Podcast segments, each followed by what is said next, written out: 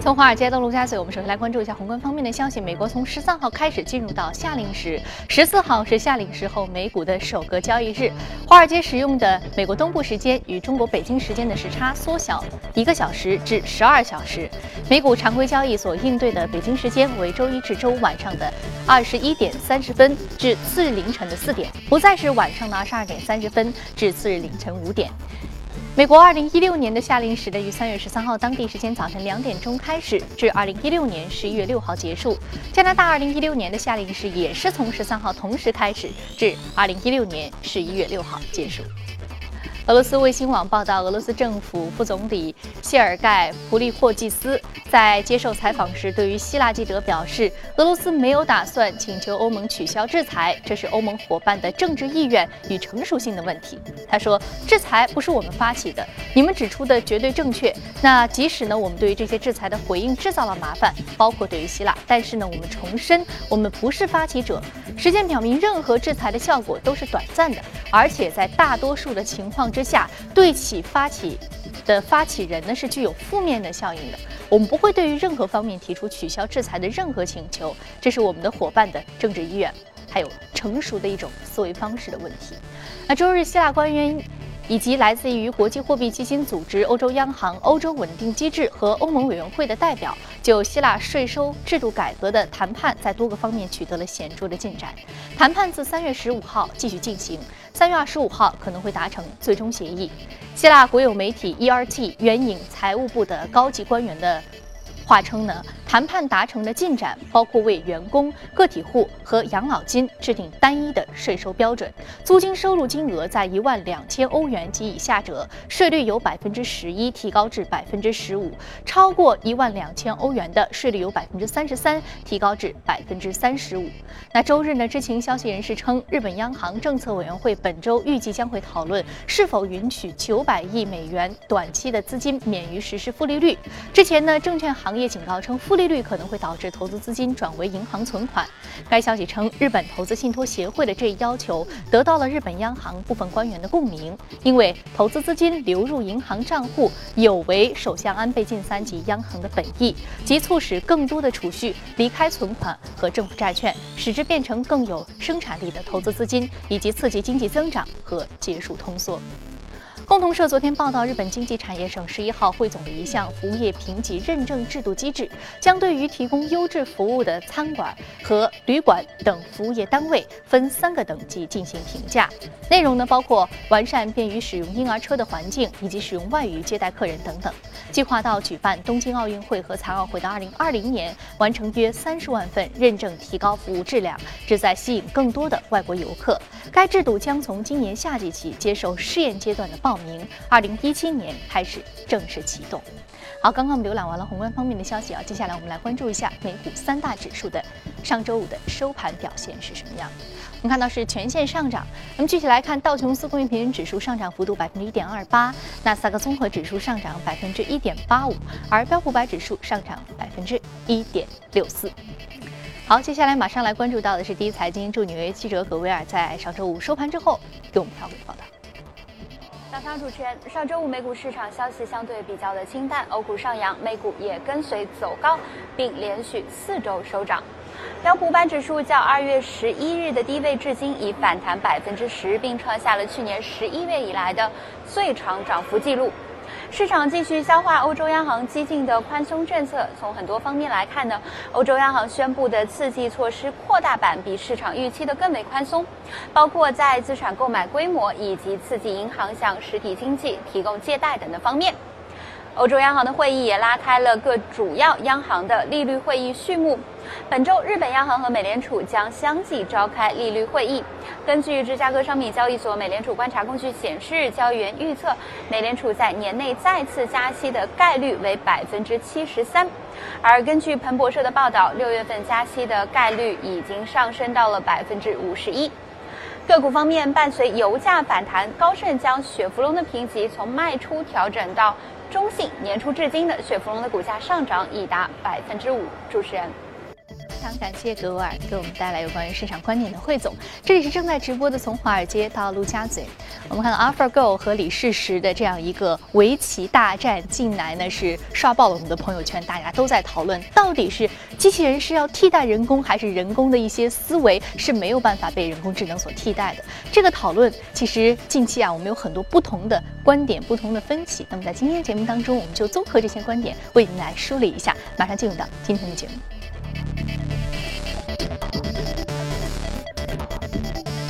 们请到现场的嘉宾呢是评论员马玉寻女士，马女士早上好。AlphaGo 啊，刚刚我们的节目当中还在说 AlphaGo 在最后这第四轮大战的时候还是败给了李世石，是因为它出现了一些非常低级的错误，因为它没有一个连续的思维性。我们从这个小事情上是不是可以看出说，人工智能其实到目前为止还没有能够完完全全替代人脑？呃，应该是的，嗯而且应该说，啊，还有比较长的路要走，但是他也有学习的能力，也在逐步的成长，所以未来来说，对于人类还是会有一定的风险和挑战。嗯 嗯，然后我们说，对于人工智能的讨论，很多人都说，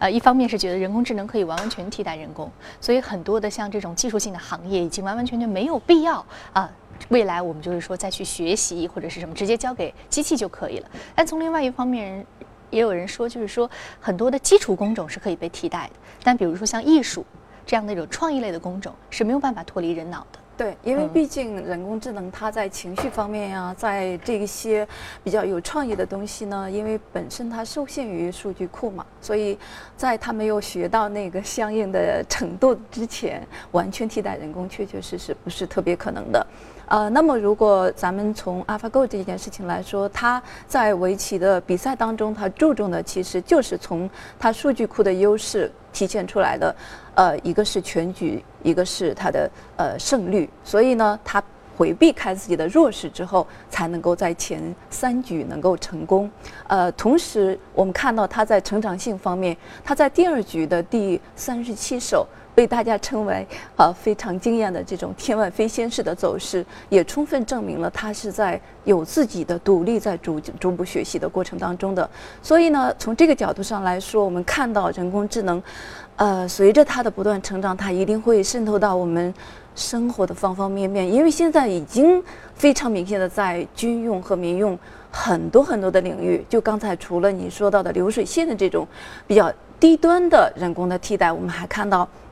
呃，比如说，在日本现在就有纯机器人的酒店的开业，在日本长期，嗯十个机器人全部代替人工来操作整个的酒店的工作。那么还有呃，像央视、像 BBC 现在用 用机器人播音员，呃，机器人的嘉宾，日本的机器人的女主播，呃，甚至我们在量化交易当中很多都用到了机器人这种呃算法，然后甚至就是在新闻和媒体上面用呃半人工半机器人这种方式来逐步来做相应的这种呃相对来说比较复杂的工作，所以呃应该说。随着大数据，然后随着这种智能手机以及社交网络的这种普及，啊、这种神经网络的算法已经再次的回到了我们世界的中心，这是很有危险性的一个，嗯。嗯，其实，在二十年以前，很多的好莱坞电影就已经开始为大家描述人工智能如果说占领世界，或者说和人类站到了一个对立面，大家会遭遇什么样的一个世界？所以大家已经开始在想象当中有很多的这个构建了。但是刚刚您所说到的有关于这个人工智能在不同领域未来的一个应用，其实呃我们现在想了很多，包括可以替代很多人工的，甚至说带一些创意的工作。对。但是这个和真正的人工相比较起来，其实路还蛮长的。比如它的这个仿真度啊，比如说它一些呃科技的一些核心的一些芯片的研发呀，嗯还有一些对于情绪的感知和一些反应啊，所以这些东西其实呃技术的壁垒还是比较高的，是不是？呃，也可以这样认为，呃，但是在某些方面的突破也是需要我们关注到的。比如说，比如说像呃，其实还是呃，Google 旗下的波士顿的公司，它现在的机器人已经达到了可以突破它的这种人工完全的直立行走。完呃，因为这个在原来的时候，很多的呃专业领域的研究者认为这个呃实现真正的突破是非常的困难，甚至有可能不可能逾越。但是现在就已经实现了，而且我们前段时间可能应该是看到了这个视频。所以，呃，基于这样的一种考量，未来随着我们现在的这种现实和虚拟的逐步的模糊，因为我们看到虚拟现实的技术的增强，然后现实的这种呃可穿戴技术，以及就是呃直接直视三 D 裸眼也好，或者是直接利用你的自身的。呃，成像技术也好，这些东西的在逐步增强，会使我们的现实世界和虚拟世界进一步的模糊化，实质呃实质性最后消失掉。那么，呃，沿着这个波士顿的它这个能够突破平衡能力，未来在情绪的控制上面，比如说现在因为确实没有情绪能力，但是未来就有可能突破，因为俄罗斯就已经提出，它会在未来五年内出品能够进行情绪自我控制的。兵人，也就是虽然是全钢筋，但是它有这种能力。另外，Google 现在就已经是利用了一些智能的枪支这种方式来进行，呃，我在掩体里面我看不到敌人，但是我就直接可以射击，那么它就自动的去向目标直接射击，然后完了之后击中目标，准确的击中目标。所以就是说，情绪的控制，他的这种自身能力的成长，以及后面甚至。如果说我们最注重的，比如说理解能力和生活能力方面所呃主要要关注到的，呃阶段性的俚语的运用，它如果能够运用得了，能够故意的去写错别字，这就是一种全新的、真正的向人形的突破。我说他的这个 EQ 就非常的高了，情商就非常高。对呀，所以他相当于是真的是从人的这种角度上去思维。呃，从人的这种方式去呃考量影响你，甚至操控你。大家可能看过了最近奥斯卡呃得奖的一个比较比较那个爆冷门的机械姬，因为这个电影出来，对它其实是非常惊悚的一种结尾。但是，呃，不容排除的，人类真的就有可能走到这一步。也就是说，他用欺骗性的方式去影响到你的思维。然后呢，按让你按照他的思维去做事情，做对他有利的这种结果的行动，所以最终他走出了封闭的这种实验室，站在人类的世界，然后那种回眸一笑，一下子让人立刻惊悚极了。然后你会觉得人类自己打开了自己的潘多拉的魔盒，太可怕了。嗯，就是说，呃，本来是人类自己造出来，希望可以服务于人类的，对，但是呢。在最后，他却反控制人类。是，嗯，其实不仅好莱坞电影当中，其实不仅仅是讨论过机械机这样的一个机器人工智能，嗯，那其他类型人工智能，甚至包括对一些动物的一些思维的控制，最后反作用于人类被控制这种故事，其实屡见不鲜的。所以说，我们在对于人工智能的讨论的过程当中，除了一些技术壁垒啊、资金壁垒啊，我们看到可能还有更多的就是这个，呃，有关于这个伦理层面的一些问题，就如同当年我们看到克隆技术一样。其实克隆技术已经完完全全可以应用到人类的一个克隆需要，但是它是不是符合人类伦理，是不是符合人类发展的一个进程和未来的一个历史长河当中，看能不能够有更多的一个这样的一个里程碑式的意义？这个意义究竟是好是坏？这个可能人类也会要想的比较多。对。应该说，这个伦理方面的这种东西呢，已经是进入到我们的思考范围。很多大公司因为生产机器人，比如像波士顿，就受到非常多的非议。他们也在相应的从伦理这个角度上去考量自己应该做什么，然后哪些方面应该去抑制。就比如说，我们可能更多的在呃人工智能的制造和创新方面做的很多，但是从保护基于人类的安全这个角度上去做的，呃，投入的资金也好，研发实力和人力。也好都不如，相相比较要差距非常非常大，所以在后面这个去加强，同时一些基于黑客的技术，呃，怎么样去找到计算机的一些漏洞，能够始终使人类处在主导性的位置，可能这是很重要的一块。嗯嗯嗯，所以说人类还是要掌握对于这些呃人工智能啊这些机械设备啊的一个绝对的。控制权是的，这样才能够对于人类自身的安全有一个保障。对，嗯，好，非常感谢马女士这一时段对于人工智能的一个相关点评啊。接下来我们通过盘面了解一下上周五领涨的板块和个股分别是什么。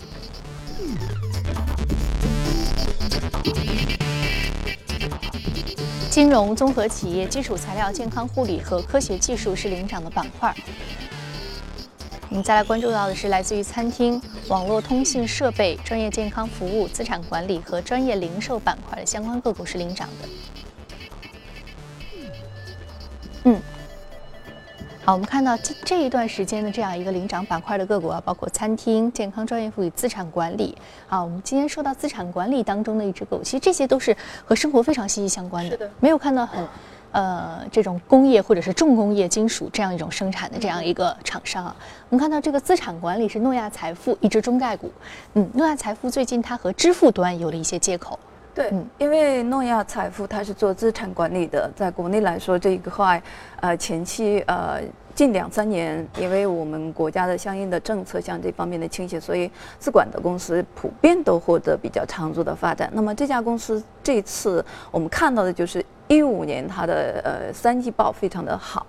而且就是在净利方面，包括现金流方面都有比较明显的这样的一个增幅。呃，基于前期的这种成长，现在比较亮眼的，或者说引发它这次的一个呃爆发式的单日的涨幅，是因为它和美国的 PE 的基金呃签署了一项独家的合作的协议，所以在后面来说。基于双方之间比较接近的一种思维和未来的操作的模式，应该说对它未来的发展是非常的有利。嗯，好的，好，谢谢马女士这一时段对于诺亚财富这支财富管理类个股的一个点评。这里是正在直播的从华尔街到陆家嘴，接下来我们进一段广告，广告回来继续接着聊。欢迎回来，这里是正在直播的从华尔街到陆家嘴，接下来我们来聊一组重要的公司资讯。天空新闻的消息啊，英国政府将会出售 Bradford Binley Bank。资产的相关的这样一个相关的资产，那目的是募集一百六十亿英镑。天空新闻受影畏惧。名的政府官员的话报道称呢，英国财政大臣奥斯本将会在下周公布的预算案当中纳入这一销售计划。那该计划可以募集一百六十亿英镑。天空新闻称，出售该行的按揭业务将会有助于英国政府满足财政目标。德意志银行近日公布的二零一五年年报显示，二零一五年该行的净亏损达到六十八亿欧元，这是该行自二零零八年以来首次出现亏损。同时呢，在德国交易所和纽约交易所上市的德意志银行是德国最大的银。行拥有约十万名员工。那德意志银行的两名 CEO 当天在致股东的信当中表示，银行已经宣布了接下来五年的新战略，并将致力于执行这一战略。那德意志银行在去年仍然取得了业务增长。Bloomberg 昨天报道称呢，黑石集团同意以六十五亿美元向中国安邦保险集团出售旗下的 Strategic Hotels 呃 Resource 公司。那该公司呢，在美国拥有十六处地产，其中呢包括亚利桑那州的斯科兹戴尔的四季度假酒店，美国怀俄明州的杰克逊霍尔四季酒店。那这距离安邦保险二零一五年二月支付十九点五亿美元的破纪录价格购买美国纽约地标建筑华尔道夫酒店。仅仅是三个月之遥，那该交易呢，标志着中国安邦在扩大美国酒店资产方面又攻下数成。去哪儿网昨天发布公告称，由于自身平台聚合的性质，个别机票代理商的不规范经营损害了消费者权益，去哪儿网及合作航空公司的声誉也遭到了不良影响。为了进一步规范平台上的代理商与航空公司一起来净化机票代理销售业务，切实为旅客提供公正透明的市场环境，去哪儿网已经启动整顿净化机票的代理销售市场专项行动。近日呢，蝙蝠侠大战超人在北京开启了全球巡演的第一站，主演蝙蝠侠本·阿弗莱克。超人亨利·卡维尔和导演扎克·施耐德都一起亮相。那稍后呢，我们在最后的时间当中将与您分享相关的现场画面。那接下来呢，我们继续来聊一聊值得关注的板块和个股分别是什么。好，我们知道相关个股当中呢，今天我们要说的是一只鞋类的个股，还有一个呢是博彩类的个股。我们先来说一下这个鞋类的个股。刚刚我们在一开始的这样一个涨幅榜当中呢，我们其实已经看到了近期有关于生活消费服务业的板块呢，相对而言表现比较好。那么在这个鞋类板块当中呢，我们应该着重注意哪一只股票呢？我们请马女士来给我们解读一下。好的，这只个股因为它属鞋子，同时它也是零售业嘛。因为呃，现在多元化的零售确确实实是得到资金的关注了，这是我们为什么要选择这样的一个着重点的，呃，最基础的考量。那么呃，斯凯奇在做它之前，我其实呃还专门呃随机的去找了一个群里的朋友，因为那个群里是全国各地的朋友都有。我说你们知道这个品牌吗？他们竟然说啊自己买了好多双。啊，然后我就非常的惊讶，啊，然后我说为什么呃这么喜欢它？然后他们给我的答复就是因为这种鞋子，一个是说它非常的休闲，然后呢呃就是非常非常的舒服，就那个懒癌的人这样一种说法。另外呢，呃，它其实就是目前的这种名气，呃已经是完全的呃只追耐克，而且应该说从价格上又比耐克低的非常非常的多。所以呢，呃，应该说去年的四月份，他把阿迪给抛下完了之后呢，呃，虽然是微弱的优势，但是超过阿迪，现在是占到销量或者说全球的市场占有率的第二名，就非常非常的呃不足为奇了。那么上面就是呃耐克，因为耐克的占有率实在是太高，百分之六十二，所以呃虽然呃应该说呃还距离它有非常非常大的差距，但是呢。呃，应该说未来的后劲是非常的多，因为耐克它的占有率会是在向下的过程当中，那么这次呃它所带来的这种零售的未来的涨势是呃完全可以预见得到的，所以呢，应该说是有可能会未来代替耐克的一支新的潜能个呃个股和上市公司，而且应该说。呃，它目前的整体的业绩水平也非常的好，再加上呃，目前因为整体的这种运动休闲风的流行，呃，长跑也好，或者是大家所喜欢的这种马拉松的风靡，对，所以应该说对它都会非常的有好处，因为中国现在呃。整个的在它的市场占有率当中已经是超过了百分之三十八，以学校的这种啊整体的团购为主，而且是女孩子会非常的喜欢，因为它有内增高，一下子增高五厘米，所以说它兼顾了时尚性、美观性，还有实用的运动性。在一起啊，这个品牌确实现在是比较风靡的。是的，嗯，而且它已经甩下了阿迪达斯，直追耐克。是，嗯，那确实是阿迪达斯和耐克雄居呃体育服装板块那么多年，嗯，说确实需要一些新鲜的血液来给它一个行业的更替啊。所以它出来了。所以它出来了啊！之前我们说 New Balance，其实大家也是关注的非常多，时尚性也是特别好啊。但是这个鞋子的品牌这两年就更火一点。是，嗯嗯。那我们现在来说一说另外一只个股，就是博彩类的个股。啊，博彩板块近期为什么会涨幅这么好？呃，同样也是因为资金，所以这是我为什么选择的第一要点，必须有资金关注到了，完了之后它才有可能会撬动起来。包括因为中概股和呃美国个股的这种联动性，也基本上基于此。那么在美国来说，除了我们比较熟知的上市公司，就是呃五百彩票网，这是我们自己的中概股，然后之外，呃除了呃博弈德之外，我们知道的就是还有像美高梅。然后永利的呃度假村，然后还有拉斯维加斯的呃金沙集团，嗯，应该说，同时他在澳门也是有自己的博彩的，对，因为这三家全部都在澳门有呃这样的分支机构，所以去过澳门的人可能都会知道。但是因为近两年澳门这个博彩也受到一定的影响，所以他们的业绩水平也普遍都下滑，呃百分之三十到百分之两百的水平。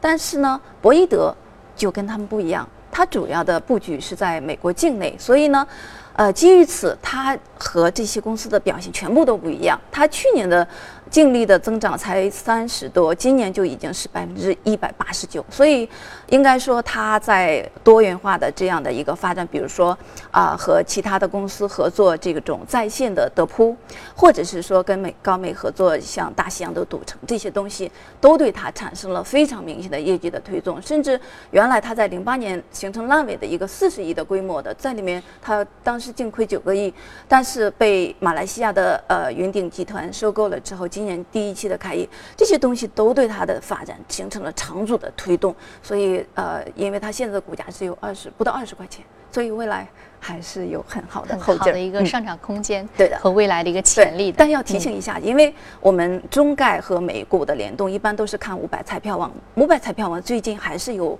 波动的，所以呢，呃，做 A 股也一样的，就是建议也是要先只是放在池子里面去关注，然后寻找相对好的买点是比较合理的。嗯，好的，非常感谢马女士这一时段给我们带来有关于彩票网和这个服装鞋帽板块当中这个鞋类的一只个股的相关的解读。好，这里是。正在直播的从华尔街到陆家嘴，那今天播出内容呢，你可以通过我们的官方微信公众号“第一财经资讯”查看。另外有什么样的意见和建议，可以通过微信留言。此外，您还可以登录荔枝和喜马电台搜索“第一财经”进行收听。好，节目最后我们刚刚说到啊，最新的一个超级英雄电影《蝙蝠侠大战超人》已经开启了北京的一些宣传活动。那超人大战蝙蝠侠，它究竟会是什么样的一个画风呢？节目的最后，一起来关注一下。